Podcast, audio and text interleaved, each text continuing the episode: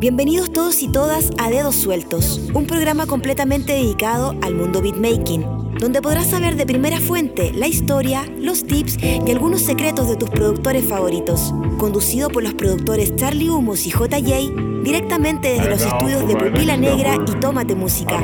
Aquí comienza una nueva entrevista. Bueno, ahora que estamos juntos, pues muchachos, bienvenidos todos a una nueva noche junto a nosotros. Esto es Dedos Sueltos, directamente desde Pupila Negra Estudio y desde... Tómate Música. Aquí estamos en el estudio de Tómate Música. Eso, mi nombre es Charlie Humos, me acompaña mi compañero JJ. Yeah. Y bueno, este espacio, para los que no saben, está pensado especialmente en nuestros amigos y colegas beatmakers, productores musicales. Nosotros hacemos este programa para abrir espacio, para conversar con también con productores más, más digamos, insertos en la matrix de, de lo que es la música para que nos cuenten un poco de sus procesos creativos, de sus plugins, de con qué programa están trabajando, un poco de, su historia. Y para eso me acompaña mi compañero Jorge, que va a presentar a la invitada de hoy, invitada esta vez. Cuéntenos, compañero, por favor. Así es, hoy día tenemos una gran invitada, tenemos una mujer, una mujer beatmaker. Vamos a conocer un poco más de dónde viene. Eh, es una invitada que se podría decir que también que fuera de Chile, pero ya vive hace tiempo ya aquí en Chile. Ha trabajado con varios MCs. También participó en una gran competencia de beatmaker en Argentina. Así que vamos a darle la bienvenida, vamos a, a esperar que se conecte, vamos a hacer el llamado correspondiente para presentar a Solex Beat. Eso. Estamos llamando a Solex, arroba Solex Beat es el, el Instagram. Nuestra invitada viene directamente desde Argentina y desde Rivadavia, zona sur. Actualmente vive en Santiago de Chile hace aproximadamente tres años, no, cinco años, perdón. Ahí está la Sole. Vamos a, mejor preguntémosle a ella. Sí, preguntémosle a ella. Vamos a hacer la conexión. Sí, hay que sucede, que sucede. Eso. ¿Cómo están? Buena, ¿cómo, están? Bien, gracias. ¿Me escuchan bien? Bueno, sí, te Todo bien, perfecto. Dale, era para saber si me dejo los audífonos o no. Ah, la gente en la casa, si, si nos da feedback también con cómo va sonando, cómo suenan las voces, sería mortal.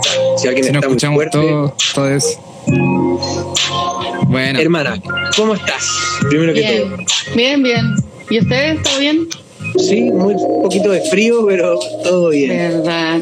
No me imagino el invierno. Lo que nos viene.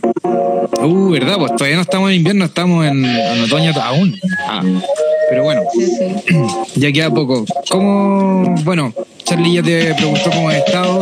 Atrás vemos que está ahí al parecer en tu estudio. Así que bacán. Yeah. ¿Estás ahí produciendo? Ah. Eh, ahorita no, no, no. Estaba, se van a reír, estaba contando monedas. ah, yeah. Oye, hermana, cuéntame. El chanchito. ¿Cuántos años llevas acá en Chile ya? Eh, no sé si van para cinco o para seis ahora en noviembre de este año. ¿Qué te, qué te llamó la atención para venirte acá?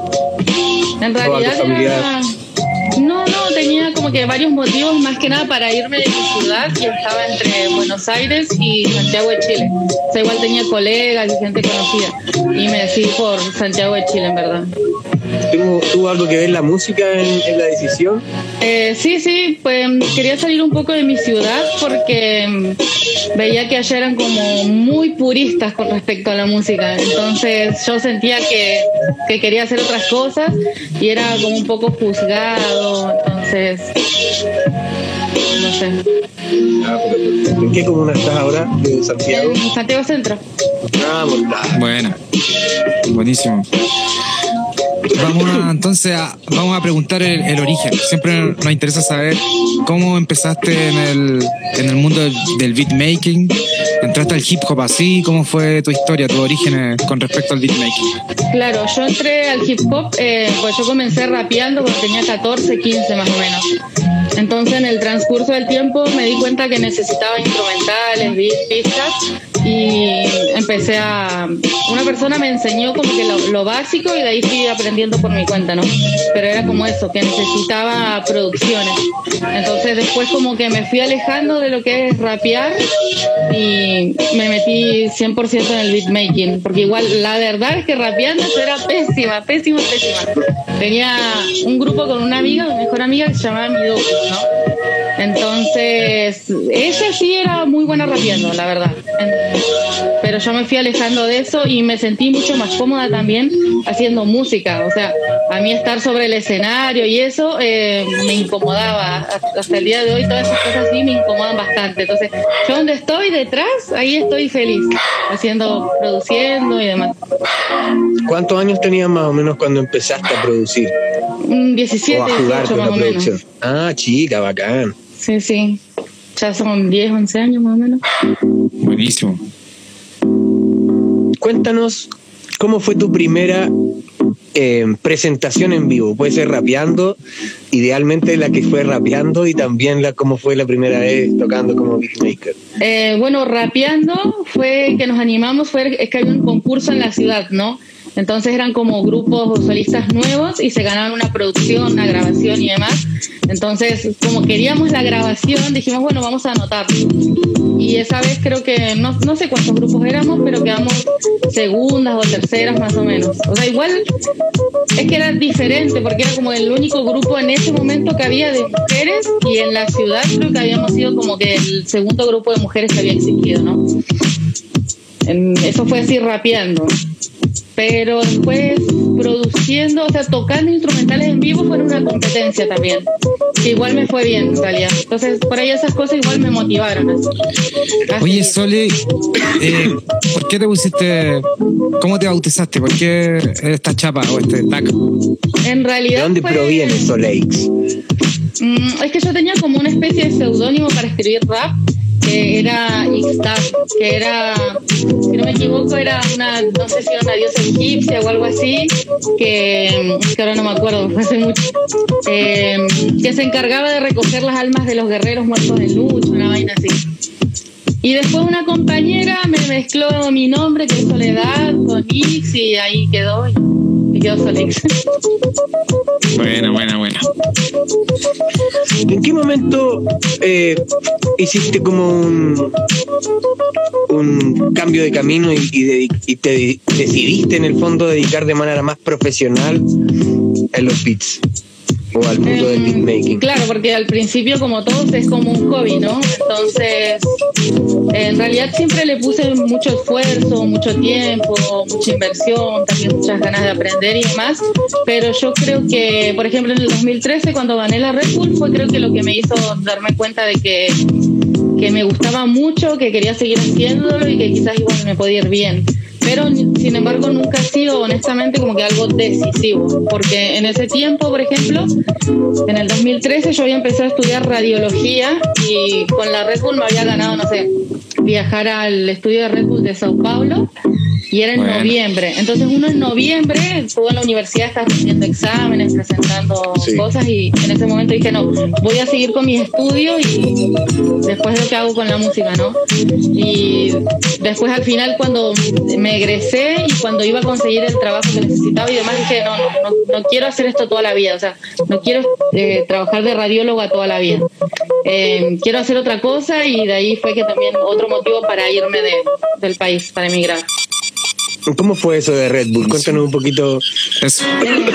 Fue una, una, competencia de productores, creo que eran 80 o 90 a nivel nacional, y en ese momento había un jurado que era DJ Stuart. Entonces, entre varios, bueno, gané yo y pude ir a. Mis instrumentales se utilizaron en la semifinal y en la final de, ese año, ¿no? Entonces, igual haber recibido el premio fue, no sé, primero que no me lo podía creer, porque a mí cuando me el decía, no, están equivocados, no puede ser, bueno. Entonces, una vez estando allá y demás, eh, fue que como que me di cuenta. Y después de eso, de la repercusión que tuvo, fue que me di cuenta del peso que tenía eso, porque al ser mujer eh, es diferente, porque era como que la primera mujer y que casi no hay mujeres productoras y que honestamente, por lo menos en Argentina en ese momento, a las mujeres que están en el hip hop no se las tomaba en cuenta, por lo menos no a las beatmakers y, o a las raperas. Sí a las grafiteras y eh, big girls, normal, pero había como, no sé, como un estigma con las mujeres que hacían rap o que producían, ¿no? Entonces, yo recuerdo, yo estaba súper nerviosa cuando subí a recibir el premio, decir así como que, bueno, estaba orgullosa de, ser beatmaker, eh, de ser patagónica, porque también eso eh, hizo que todas las miradas del país se vayan a la región, a la Patagonia Argentina, y eh, de que esta era la muestra de que había mujeres trabajando en serio en la cultura ¿Dónde te tocó ver más machismo en el hip hop? ¿En Argentina o en Chile? Mm, qué difícil.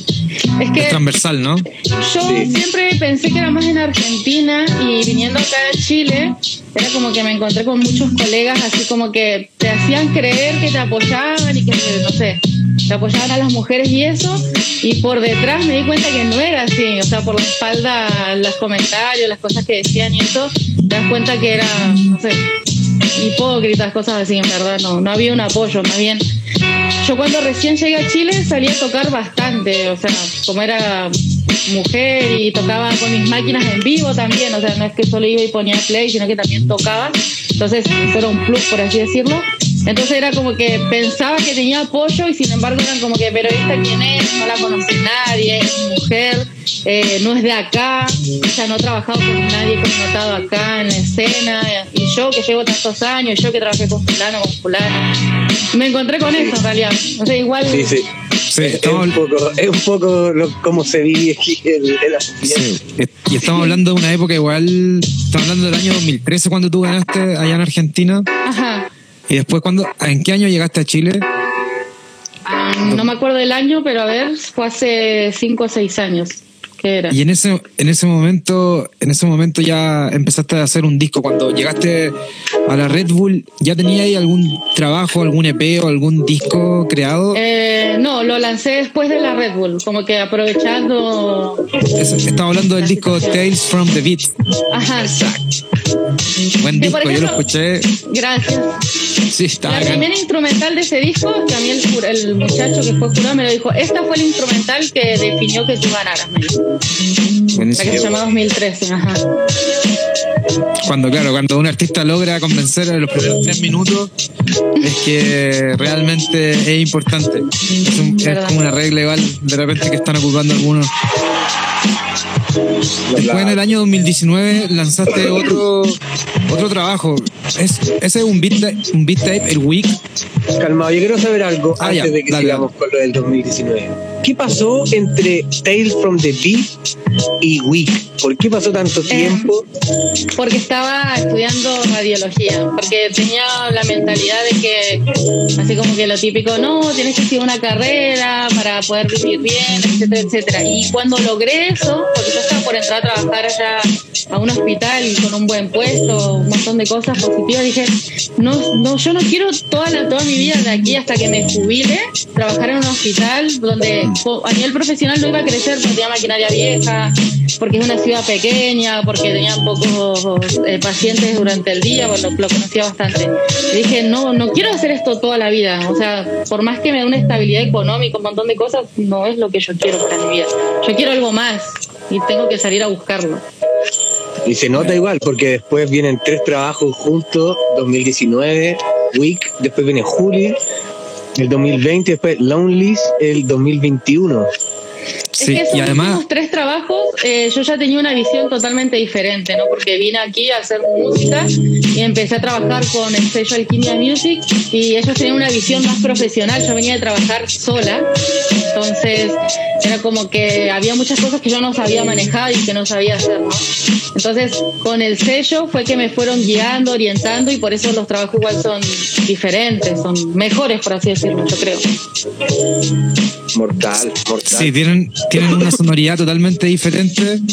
Entre Eh, unos y hoy, igual, eh, entre unos y otros también yo la sentí. Ent- sentí que fuiste como de, de lo más rapero quizás a lo Ah, sí. último, de más vanguardia. Es que yo pasé muchos años, claro, yo pasé muchos años súper enfocada en lo que era el boom bap. Tenía como, eh, no sé, como de esa esencia, no sé, que escuchaba mucho Wu-Tang Clan, cosas así, que súper, súper raperas, ¿no? Entonces, después llegando aquí, eh, pude hacer otras cosas que en mi ciudad quizás no, no me animaba a hacer o no podía hacer, o como te digo, era más juzgada. Yo me acuerdo del día puntual que dije, no, yo me tengo que ir, porque me acuerdo que le hice una pista a un muchacho y la pista era medio, tr- medio trap, o sea, ni tanto para esa época, ¿no? Entonces me acuerdo que los de mi crew, que los, los quiero mucho, les mando saludos, pero era como que los juzgaron mucho a él por querer usar un instrumental así. Yo dije, pero ¿por qué? Entonces dije, ese es el pensamiento, en, en ese momento era el pensamiento en general allá. Y era como que no, no, no. Acá no. igual se dio mucho. Sí, sí, sí. Ahora quizás se está abriendo un poquito más, pero se dio alto rato.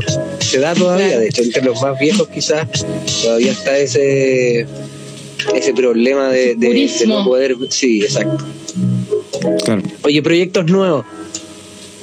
¿Se viene alguna cosilla nueva para el 2021 y 2022, quizás? Tengo para este año un compilado de instrumentales y yo creo que ya para el otro año es otro disco que va a ser de Lo-Fi, que ya lo estoy preparando hace rato. ¿Y colaboración con raperos? ¿O con Mm, escena quizás local o argentina? Mm, por ahora nada, o sea, sí hay cosas que están habladas, pero que estén concretas, concretas, por ahora nada en realidad. Aparte de que el sello donde yo estaba eh, finalizó el ciclo de, de la manera en la que trabajaban, ¿no? O sea, como que Alquimia Music ahora va a trabajar de manera diferente, entonces me quedé sin sello, por así decirlo.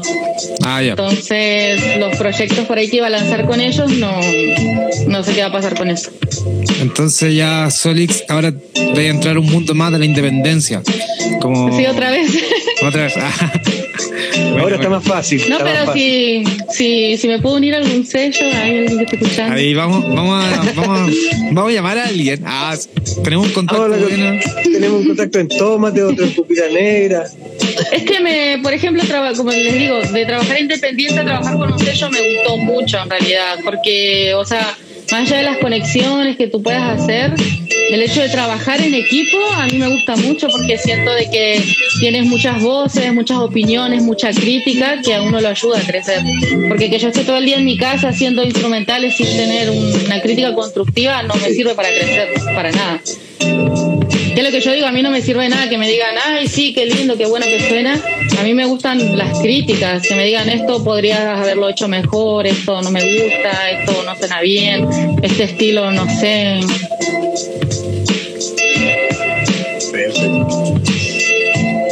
Dale, George. Bien. Vamos. Em, siempre hay cosas que, que marcaron o hicieron diferencia igual cuando nos criamos, no sé, y que influyeron quizás cuando uno hace música o hace algo. ¿Cuáles son para ti la, esas influencias que, que cambiaron tu vida o que esas influencias que, que están siempre presentes cuando tú haces música? Eh, yo creo que mi familia y por sobre todo mi mamá, que siempre me ha motivado para que yo persiga mis sueños, que, que- que tenga la vida que yo quiero tener, que no esté basada ni en lo que te dicta la sociedad, ni en lo que van a decir y demás. O sea, siempre tuve mucho apoyo de mi familia, hasta recuerdo el día que yo me fui de, de mi ciudad, que mi mamá me decía, eh, yo sé que te va a ir bien, yo sé que vas a crecer y hoy en día es mi fan número uno, por así decirlo. O sea, siempre están escuchando mi música, siempre están, seguro está conectada ahí. Eh, Buena onda. no sé, me, me apoyan muchísimo. Entonces siempre me han apoyado mucho. Yo creo que para ellos igual fue más serio cuando gané la Red Bull, cuando lo vieron en la tele, cuando lo vieron en los diarios, en las revistas. Ese fue que dijeron, ah, no, ella no, no está jugando. Nosotros sabemos que está todo el día ahí en la pieza haciendo algo, pero ya vemos que no es ninguna tontera, ¿no? Buenísimo.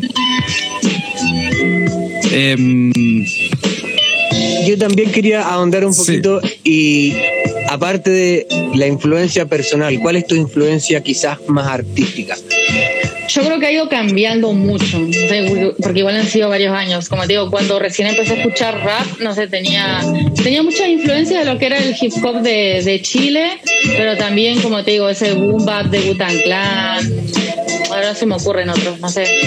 Eh, siempre me gustó este productor, eh, Apollo Brown, este, no sé como que esa onda, pero ha ido cambiando porque yo como que igual me he desligado del hip hop como cultura o de solo hacer rap o de solo escuchar rap. Hoy en día yo escucho de todo, pero literal de todo. Estoy en la mañana escuchando salsa, en la tarde estoy escuchando cumbia villera, en la noche estoy escuchando trap y así. Entonces, me nutro de todo yo creo en realidad. Sí, es lo igual, mejor, yo creo. Es muy importante para los beatmakers o para los productores estar escuchando de toda la música. O sea, es como lo más, es lo más importante para estar refrescándose con. Jamás escuchar música de manera prejuiciosa, muchachos, para los que escuchan sí, están no. Yo me cansé de eso, de tanto de, todo ese purismo, de que el rap que, y que el underground y que no sé qué cosa, y que, ay, no te vas a poner a vender pistas que vendiste y así, entonces. Porque en, ese tiempo, cuando yo me fui en mi ciudad, era así. Sí. Así es. Oye, repitámosle a la gente que la Sole, ¿de qué es, cómo se llama la ciudad donde proviene? Rivadavia. Comodoro Rivadavia. ¿Y dónde está ubicada? Perdóname mi ignorancia. Comodoro Rivadavia está a la altura de Coyhaique, pero en la costa argentina. Mm, buenísimo. Sur. Patagonia. Extremo sur. Sí. Qué lindo. Qué lindo. Oye, vamos a ahondar ahora ya en la segunda parte de nuestra entrevista. Vamos a pasar a todo lo que es indagación en tu proceso creativo. Ok. Yeah. Tan buenos esos efectos. Primero vamos a hablar sobre tu desarrollo técnico. Sí. ¿Cómo parte normalmente tu composición? ¿Cómo parte, Eh. digamos, parte siempre por batería o normalmente por sampling o composición? También puede ser. Eh, sampling o composición. ¿Siempre parte por eso? Sí, sí, no. Nunca, ¿Por nunca qué? por la percusión. Ah, ya. Es que yo, no sé, o sea, a veces creo, no sé, porque digo, no, bueno, tengo que hacer algo, ¿no? Entonces tengo que producir. Me pongo a crear porque tengo que hacerlo, por así decirlo. En otras ocasiones eh, hay canciones específicas que me hacen dar ganas, que quiero hacer música porque esa canción me inspira, ¿no? O a veces también el estado emocional. Sobre todo, no sé, por ejemplo, si me siento, no sé, un poco baja de ánimo, cosas así, o triste, lo que sea, digo, necesito eh, expresarlo de alguna manera y lo hago a través de la música. Entonces, creo en base a eso. Oye, Charlie, bájale un poquito a ese tema. Ese tema tiene voces y parece que está como. se cambió aquí eh, lo que estábamos escuchando. Cuidado con los derechos de autor. Ah. Oye, Sole, entonces, ¿partís siempre con el sample o con estar ahí componiendo? Ajá. Eh, ¿Tocas algún instrumento? Eh, no, no, no. La- o sea, Nada yo, o sea, de igual nada. tengo mi teclado y tengo algunas nociones de, de teoría musical, pero Ya. súper básico, o sea. En realidad, igual- años comencé como que a componer, como que he dejado de samplear. Perfecto. ¿Y mm, ¿y cómo te lleváis con el controlador MIDI? Igual podía hacer acordes. Sí, sí, sí, o sea, como que lo, Bueno, lo más básico, pero tengo ganas en realidad. Este mes me estaba planificando para empezar a tomar clases de piano con un muchacho que las da online. Bueno, bueno. ¿En Buenísimo. qué DAO estás trabajando actualmente? FL, Ab- Ableton, Con Reason. FL y Machine. Ahora como que creo en Machine y después termino de trabajar todo en, en FL. Porque igual como que me da pereza eso de estar exportando y que, uy, no, esto no quedó bien, tengo que volver a Machine y después exportarlo de nuevo. Mortal, Buenísimo. bacán. ¿Qué prefieres? Me encanta. Es buena machine. Sí, no, yo... Yo no soy usuario que- de.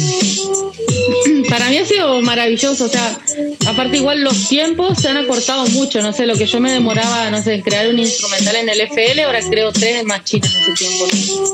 El flujo de trabajo, no sé, es súper cómodo y honestamente ahora solo utilizo, no sé, las librerías o los BST que vienen en Machine, ya ni siquiera toco las librerías que tenía de, en el FL y eso. Hago todo en Machine. Buenísimo. Buena, buena. Es un, un buen dato ahí también para Aquí vamos a pasar a la pregunta del millón eso. para todos los productores y beatmakers que vienen a nuestro programa. Que hasta el momento son dos. ¿Qué prefiere Soleix? ¿Análogo o digital? Eh, digital. ¿Y por qué? Por, no, es que así comencé en realidad. O sea, igual tengo, no sé, tengo, por ejemplo, para samplear, tengo vinilos, compré la tornamesa, pero el espacio que tengo por ahí no, es- no es tan cómodo como para decir tengo la tornamesa y la verdad que sacarla de la caja, conectarla y a la interfaz y eso. Al final no lo hago, lo tengo ahí de adorno nomás. Juntando polvo. ¿Cuál es tu No, pero es- instrumento favorito? Eh, ay, qué difícil. Puede ser BST también, pero digamos sí. el instrumento quizás más presente en tus producciones. El que siempre tenéis que ocupar. Ah, así como el timbre. Mm, yo creo que sería como un sonido, un, no sé, un sonido de órgano. Un órgano. Así, sí, sí. Así como ese. Ah.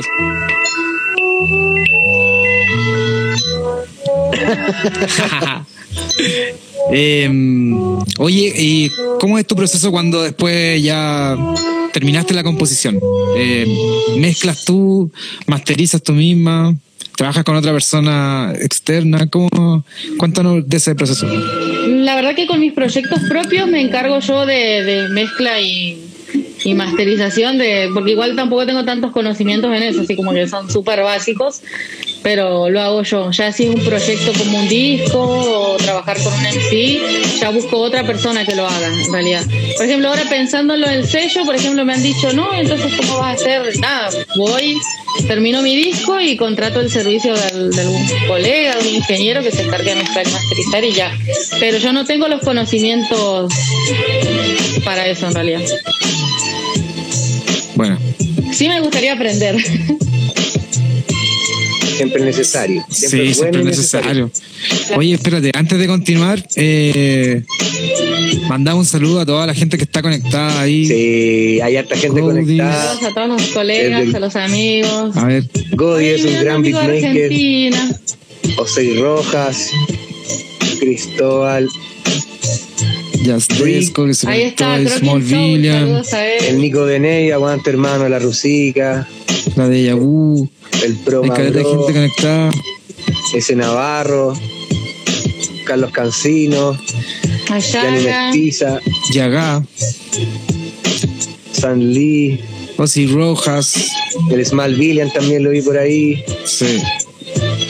Bueno, chiquillos, bacán que estén ahí apoyando eh, estos espacios que estamos abri- abriendo en el fondo para todos, para todos, Sí. para todas, para que acerquemos un poquito, nos acerquemos también eh, esto que no, no, no es tan fácil quizás de, de aprender o de, o de entregar también, porque normalmente los beatmakers somos, son y somos personas normalmente solitarias, siempre trabajamos solos o, Total. o somos bien ariscos a la gente, entonces cuesta un poquito esto también soltarse en la cámara, conversar.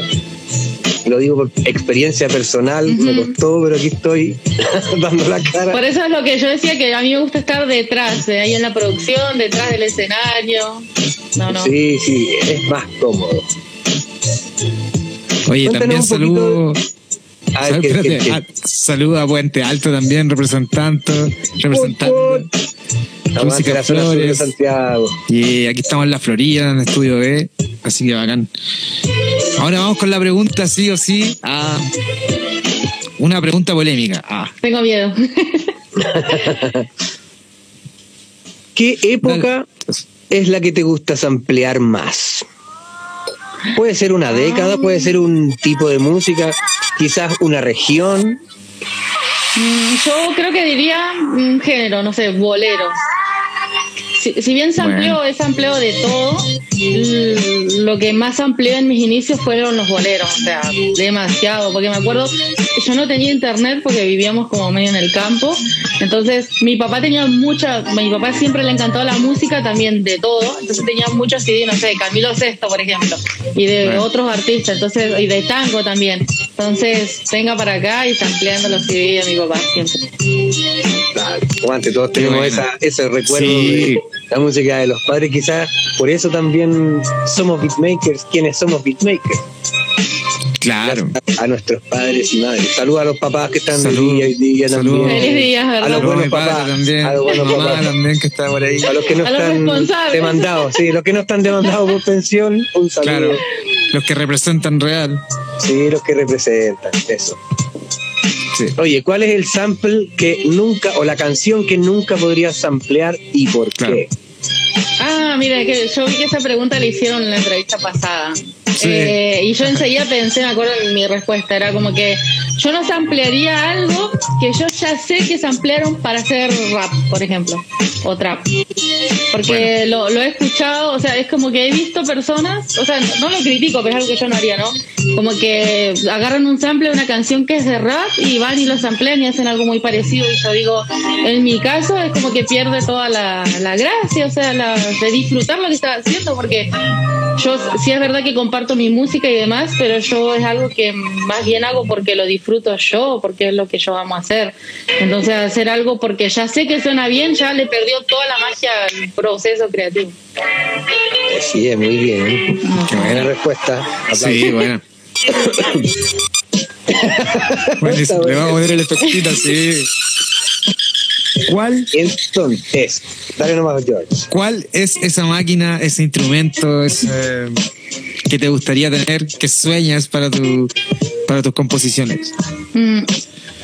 Es que no sé si, si, si sería algo que es tan necesario, no sé, siempre soñé cuando comencé en una MPC, jamás tuve MPC, ¿no? Em, pero hoy en día, si la tuviera, ni si- no sé qué tanto la usaría, sería como la tornamesa que tengo ahí guardada, o sea, no sé qué tanto la usaría verdaderamente, ¿no? Que esa, la antigua, ¿no? La que usa los, los disquetes y todo eso, o sea, En la casa de Jorge, en el estudio de Jorge hay una para exactamente lo mismo. En mi estudio hay una exactamente lo mismo.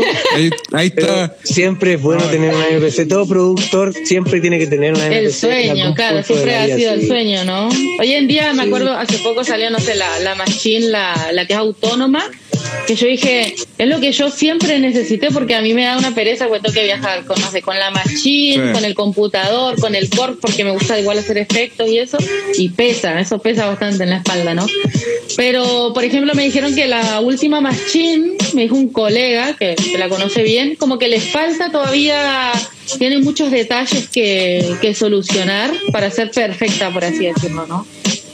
Sí, yo creo que aún falta para pillar Ah. la máquina perfecta, pero. ahí Pero está. está- sí, sí. Pero está compitiendo bien, ¿eh? Sí, está la MPC One también, está la MPC Live, MPC Live 2, que eso se ve increíble. pero también la MPC One, que también es más chiquitita, claro, que no es portable. Claro, o sea, Oye, yo en vámonos- realidad siempre necesité eso, algo con- que no tuviera que tener tanta carga. así. Sí. Es necesario y siempre es bueno. La- lo agradece la espalda, sobre todo. Vamos a pasar a la polémica. Uh, sí. ¿Tenía un Atención. redoble por ahí? ¿Tenía un redoble en los, en los efectos? Sí, claro, claro que. Tengo miedo. un redoble. Ah, verdad. La ponía un juez. Pero Estaba un poquito lento acá. con-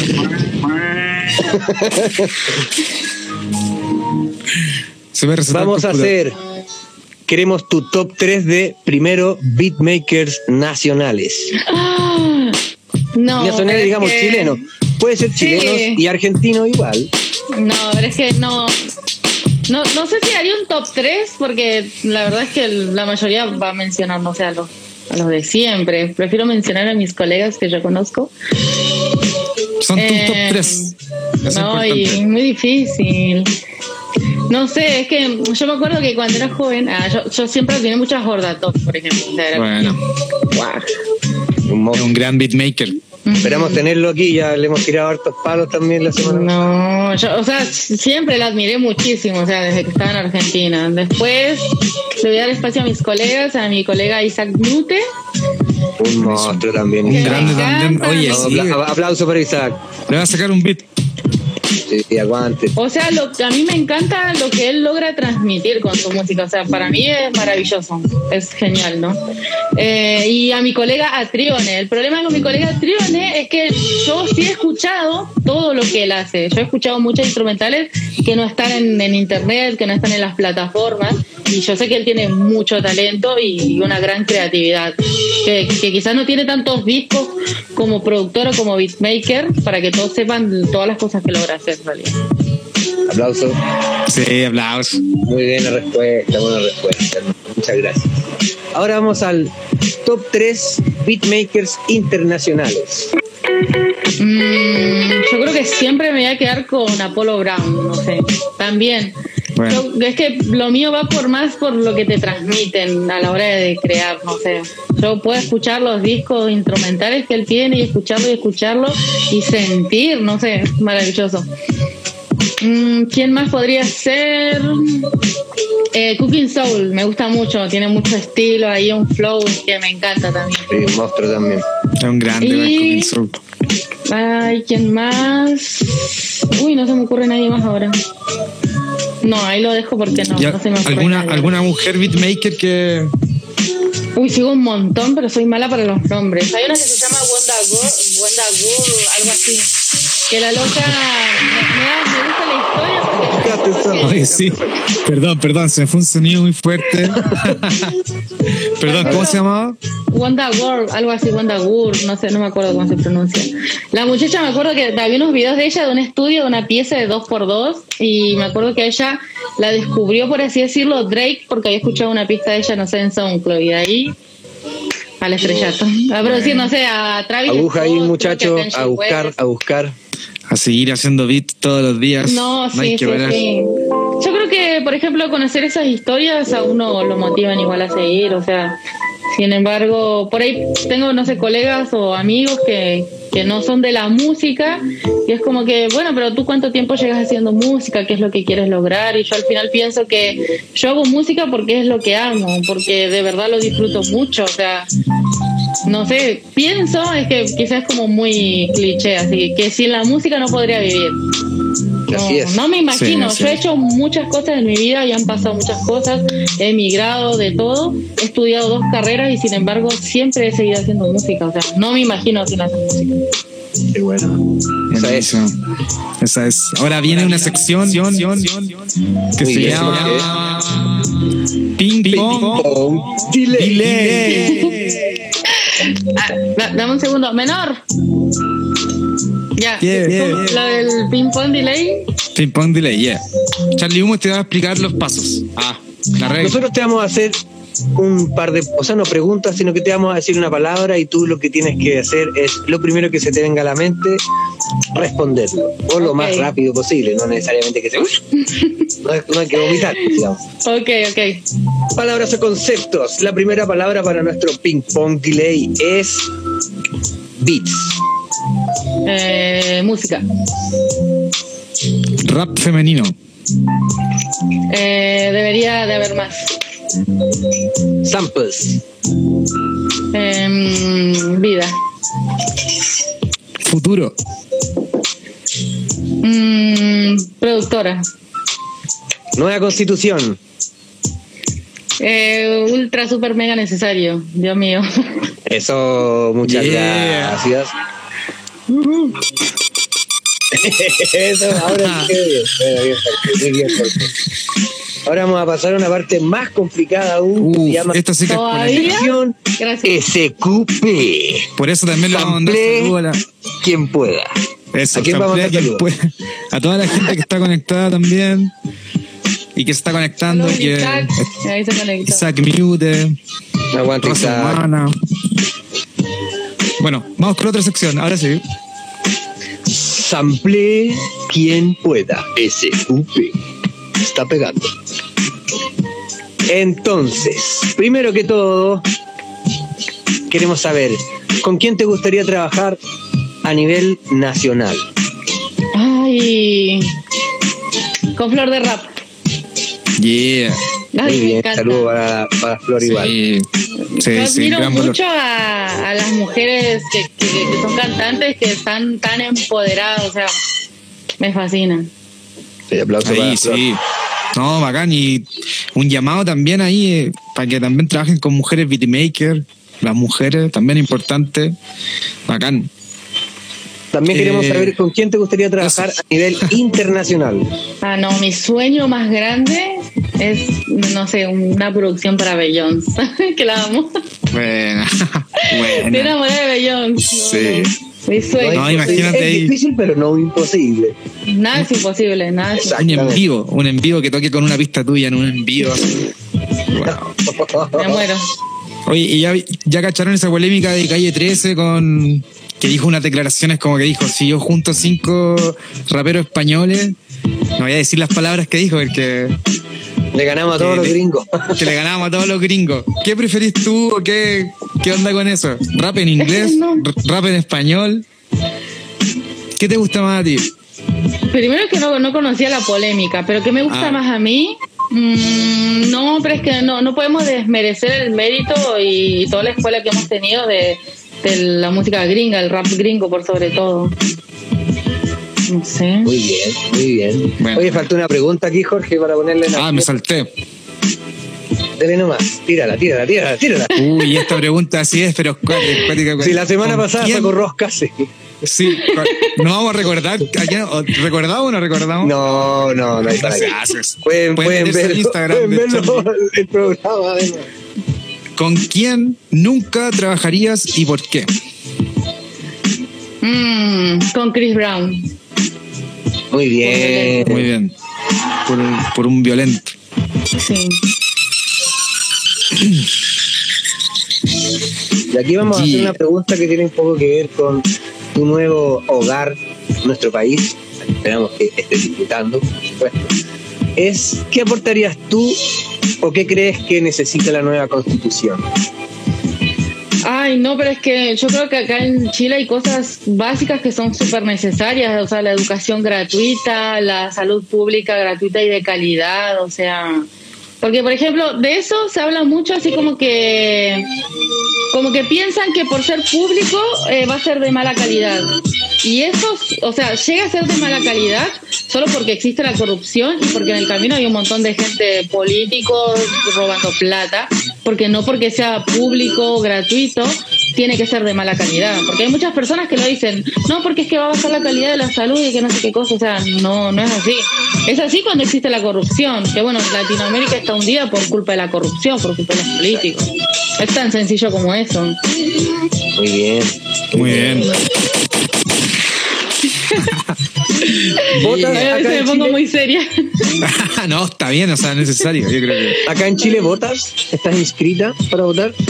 No estoy inscrita porque ya lo he buscado varias veces y no sé por qué no aparezco. Pero igual, por ejemplo, a mí me, me lo han preguntado, ¿no? a mí me pasa algo con eso, que digo, yo no me he criado acá, no, yo si tengo una carrera fue porque vengo de un país donde es gratis, entonces creo que no, no tengo, a ver, ¿cuál es la palabra?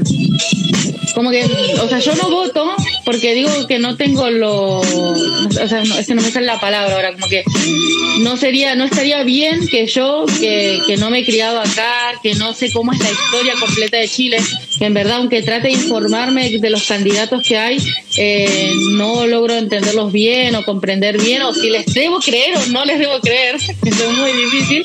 Entonces no voto, no voto porque siento que sería muy, ¿cuál- es que no sé cuál es la palabra, imprudente, no sé. Muy bien. Buena respuesta. Bueno. Entonces, bueno, pero de alguno de los dos candidatos, porque se sabe que ahora que quedan dos candidatos, ¿tiene algún simpatizante especial? Es que no, en realidad no. De la única que, honestamente, que yo le conocía medio la historia y las políticas que tenía era de Bachelet, que igual podía coincidir con algunas políticas eh, que tenía sociales, ¿no? Pero tampoco lo conozco al 100% como para decir, ay, sí, votaría por tal. Bacán. Ahora viene la parte, cerrando ya esta espectacular entrevista. Queremos hacer que nos recomiendes, o más que a nosotros, también al público que está escuchando, un disco primero o banda que estés escuchando, una serie o película y un libro o un cómic. Eh, Disco, me encanta el disco Cloud, que bueno, que es nube en español, de Apollo Brown, o sea, me fascina. Eh, que, que, que era una película, Sí, una serie Sí. o película. Ay, mira, lo de la película lo tenía anotado. Es una película que me gustó mucho, que la vi hace poco. es que yo soy muy mala pronunciando inglés. Se llama Breadwinner, algo así. Es de, es súper interesante. Es una niña que, que, bueno, vive en un país eh, donde tienen una religión que, es, son musulmanes y demás, que la muchacha, la niña, se tiene que disfrazar de niño para poder hacer ciertas actividades porque siendo mujer no se lo permiten, ¿no? Pero el problema es que ellos, su padre lo meten preso, solo quedan mujeres en la casa y no se les permite ni siquiera salir a comprar verduras, pan, nada. O sea, sin un hombre tú no puedes salir, ¿no? Entonces ella se viste de hombre para poder vender, para poder ser acompañada de su mamá y salir a comprar, que esto, o sea, no, no es una historia ficticia, es algo que sí sucede. Sí, o sea, claro. que, que totalmente aplicado en la realidad y hasta el día de hoy. Entonces, me parece súper interesante porque te muestra una realidad, una problemática que sigue existiendo. Que, que En tiene muchos que ver países con del el- Oriente. Sí, sí, sí, sí. ¿no? Todo. relacionado con el machismo y, todas esas cosas, ¿no? Y un libro, hay un libro que a mí me encanta que es Las Venas Abiertas América Latina de Galeano. O sea, Máximo, máximo, No máximo, máximo. Oye, Creo sí, que es de los pocos libros que puedo leer y leer y leer y no me canso. Siempre, yo siempre lo regalo o lo presto y nunca me lo devuelven y siempre lo tengo No, que volver y comprar. Los, los libros no hay que prestarlos. o lo regalo Oye, o sí. ¿Sabes? Como lo he comprado como tres veces. La primera vez me lo compró mi mamá, me acuerdo. Sí, sí, Bueno. es, eh, extraordinario. Esa es la palabra Me para, para todo lo que todo lo que sea o tenga que ver con Eduardo Galeano es ¿Verdad? extraordinario. Solix. Estoy mirando la librería porque tengo como cinco libros ahí. Félix, ¿qué consejo podríais dar a alguien que está partiendo, a alguna mujer beatmaker? ¿Qué consejo tú le darías a una persona que está partiendo en, en- en el mundo del beatmaker? que, disfrute, que disfrute de, de esto tan hermoso que es la música, que no se deje guiar ni por comentarios, ni opiniones de nadie, ni de su familia, ni de sus amigos. Y que al principio es difícil, ¿no? Pero todos, sé, vamos aprendiendo en el camino, ¿no? Nadie nace sabiendo. Entonces que no baje los brazos, que siempre siga adelante. Muchas gracias, hermana. Te agradecemos muchísimo que estés acá con nosotros ya en nuestro segundo capítulo. Esperamos que lo hayas pasado súper bien. Y eso, te esperamos tener de vuelta, ojalá en un futuro cercano. Te deseamos mucho éxito para los nuevos proyectos, vamos a estar atentos, escuchando, obviamente, y compartiendo. Y te mandamos un abrazo, un abrazo desde acá. George, ¿quieres Muchas- despedirse? Sí, creo, ¿no? Eh, Sole, ¿querís tú Le- en realidad les agradezco a ustedes por la invitación de estas instancias para poder mostrar mi música y mi visión. Yo les agradezco mucho. La pasé súper bien en la entrevista, la Bacán. verdad. así que Les agradezco mucho y les mando un abrazo a los dos. Buena. Un abrazo. Yo, eso, yo solamente quiero dar palabra al cierre. La próxima semana les contamos que vamos a tener auspiciadores. Sí, ya tenemos. Vamos a estar Vamos regalando ahí. cosas. Así que Vamos a hacer un redes. concurso bastante interesante, bastante interesante, no es tan difícil y se van a cagar de la risa, así que Además, eso, quiero pasar un atenti a las aviso. redes. Quiero pasar un aviso el próximo viernes. Saco un beat para que estén atentos a las redes. Va a estar ahí disponible en todas las plataformas digitales. JJ. Y nada, pues quiero agradecer bacán Solex por haber venido representando a las mujeres de nuestro hip hop aquí en Chile, haciendo beat. Así que bacán. Vamos a tener conversaciones pronto, así que sí o sí vamos a hacer alguna colaboración. Ay, ¿Quiere, mandar genial. saludos, hermana, antes de que nos vayamos? Sí, sa- saludos a todas las personas que se conectaron, a mi familia que siempre está pendiente, ahí está mi colega Isaac, saludos a Rústica, saludos a Seida, eh, a, to- a, a Yagá, a todas las personas que se han conectado y que igual hay personas que siempre están pendientes de mi música y compartiendo. Yo lo agradezco mucho de corazón, en verdad, poder compartir lo que yo amo con otras personas. Muchas, muchas gracias.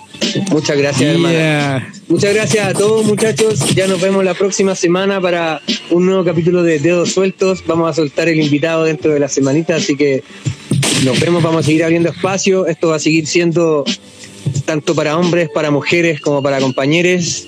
Está siempre abierto y de la mejor forma para todos Así que nos vemos en un próximo capítulo. Eso. Saludos, éxitos. Buenas noches, saludos a todos. Buenas Cuídense, noches. cabros.